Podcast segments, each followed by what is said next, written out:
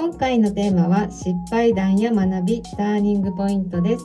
それでは NC 比嘉さんお願いします。今日もあなたにイノベーションよろしくお願いします、えー今回もですね前回に引き続き、えー沖縄県名護市で、えー理学療法士としてリハビリのスペシャリストということで、りえー医療に携わりながら現在はですねその健康にまつわる、えーいろんな情報を発信して沖縄県民の健康意識の向上のために日々奮闘されている小永恭平さんにお越しいただいてます。よろしくお願いします。よろしくお願いします。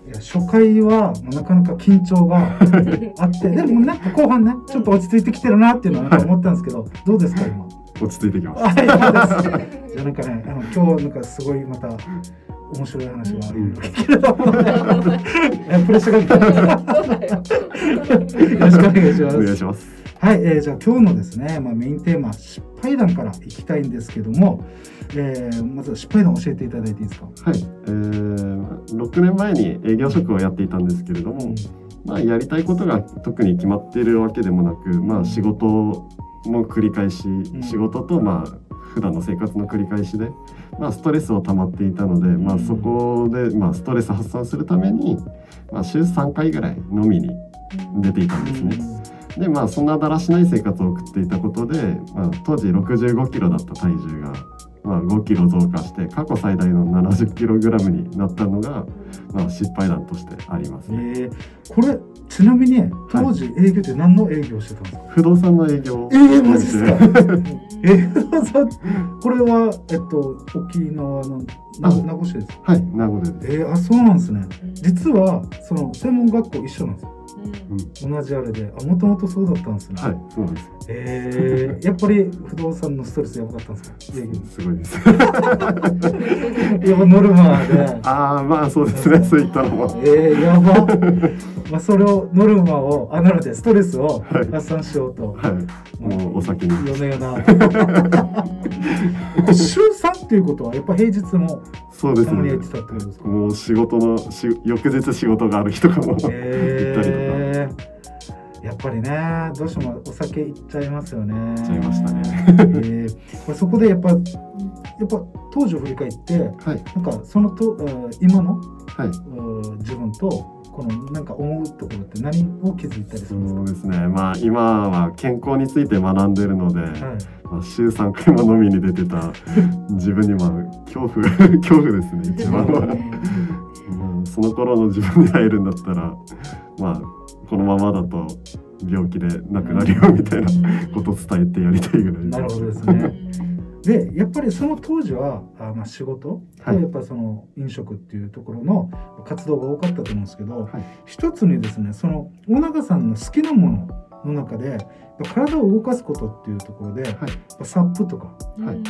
ウォーキングってあるんですけどまあ自分もこのよくこのウォーキングしながらそのお風景撮ったりとうんかいろいろするんですけどこのウォーキングの良さって何かあります？おすすめ。あーウォーキングはまあ景色まあ先ほど言ってたように景色見ることも自分の中で楽しいですし、うん。で今もう結構健康について勉強してるのでちょっと集中力が続かなくなった時にウォーキングに出て、ってやると、まあまあ、さっきのストレスとかにもつながってくるんですけどストレスの発散とかにもなってうん。でまた勉強する時に集中力持続できたりとかっていうメリットもあるので、はい、そういうメリットもあってウォーキングしてます。うん。あじゃあ単純に運動とかそれだけじゃなくて、はい。メンタリ的なものとかね。集中力とか、はい。その辺全部ん。相互作用してるんだはいってことですね、なんかおすすめの散歩ポイントとかあるんですか？あーナングスク結構おすすめです。えよく行きますよ。めっちゃいいですあっち。あのラングスクの はい。自分たちはあのその車で登る道あるじゃないですか、はい。あそこからずっとあの丘？なんなんていうんですかね。えっと風景色がバーって見えるはい。場所があるんですけど、うん。コーナーのところ。あそこまでずっと登っていったりはい。あと太陽の丘公園ってあるんですけどはい。あの一本松の方なんですけど、はい。そこ大体その2コース。はいがあるんですけどその道なりが、はい。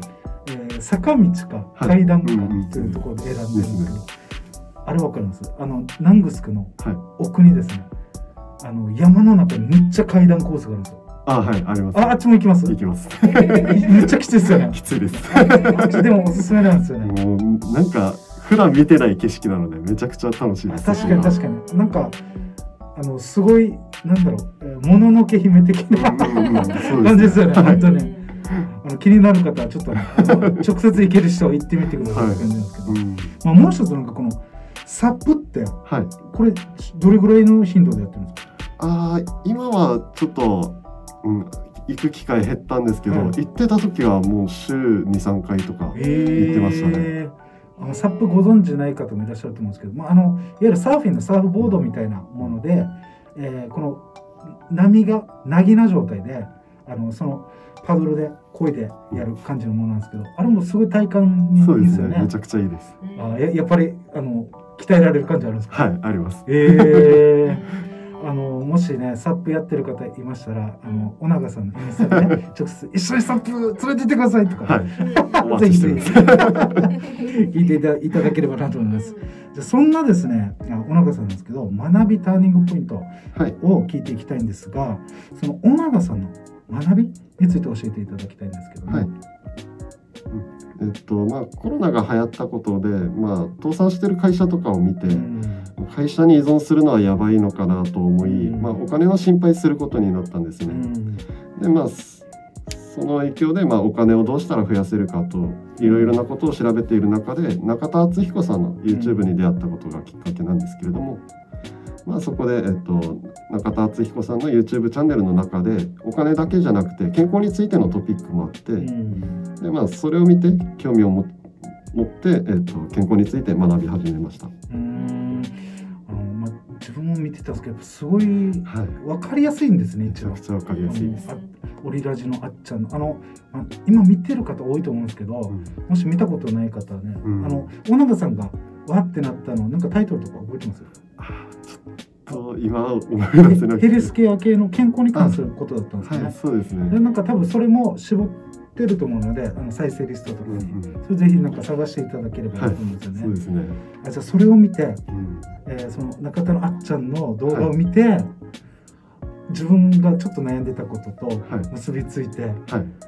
これはなんかじゃあヘルスケアでやったらなあかんなってなったってことですか、うん、そうですね。まあ最初は一番自分の健康面に対してはい。やばいなっていうあのを、ーまあこの中田敦彦さんの話で思ったので、はい。そうですね。えー、もうじゃあそこでですねあのもう一つやっぱその、えーこの健康管理とか、まあ、ヘルスケアのことを一つ感じたっていうことと、はい。もう一個やっぱりなんかその健康だけじゃなくてもう一個の軸作ろうというふうに考えられてるってことなんですけどこのもう一個の軸って何だったんですか？このウェウェブデザインというか。はい。あまあウェブデザインとあと一つライティングの方もちょっと学んでるんですけれども、まあそこを学ぶことで、えーまあ健康面のことについて発信できるようにするために軸として持っていますね。うん。あより伝えるっていうものをはい効率的に相手にも分かりやすく、はい。あそのために、まあ、いろんな、えーまあ、技術というかそれを学んでるってことなんですね。はい。でこの中で、まあ、栄養学に興味を持たれたってことなんですけど、まあ、栄養学って言ってもなんかふわっとしてるんですけど、い。どうやって学んだりしてるんですか？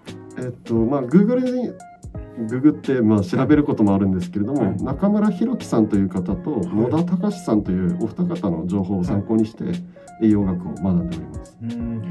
初めて聞いたんですけどやっぱこの栄養学の中で著名な方はい、もうえっと中村弘樹さんという方は、はいまあえっと YouTube では主に配信されたりとか、あのそうですね YouTube で主に配信されてるんですけれども、まあ、この方はまあ誰でも分かりやすいような感じで説明してくれるので、まあ入りとしては分かりやすいのかなっていう印象があって。うん。で野田隆さんという方は結構、まあ、マニアックな感じの喋りではあるんですけれどももうあの海外から論文いろいろ集めてえー。やってる方なので、ものすごい、うん、なんていうか、うん、そうですね健康に対していいメリットを得られそうだなと思って。なるほど、はい。じゃあその中村さんの、まあ、分かりやすい考察と、はい。その海外のいろんなロジックっていうのを、あ合わせ聞いて、うんあもっと深められるよってことなんはい、ですね。そうですね。あじゃあおすすめのお二人なんですね。なそういった、まあ、栄養学はい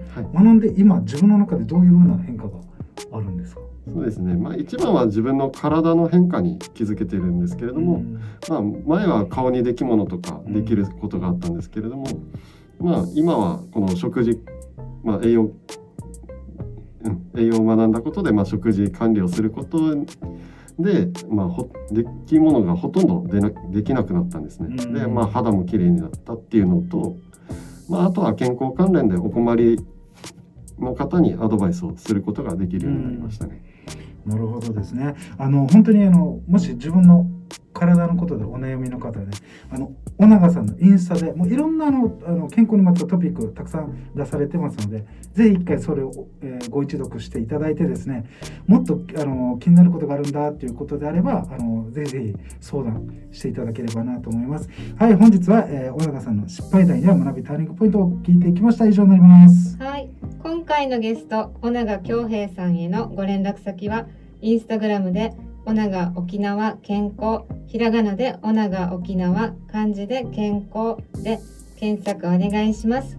健康についての知識を挙げられています。YouTube の概要欄からもご確認ください。本日は以上になります。See you!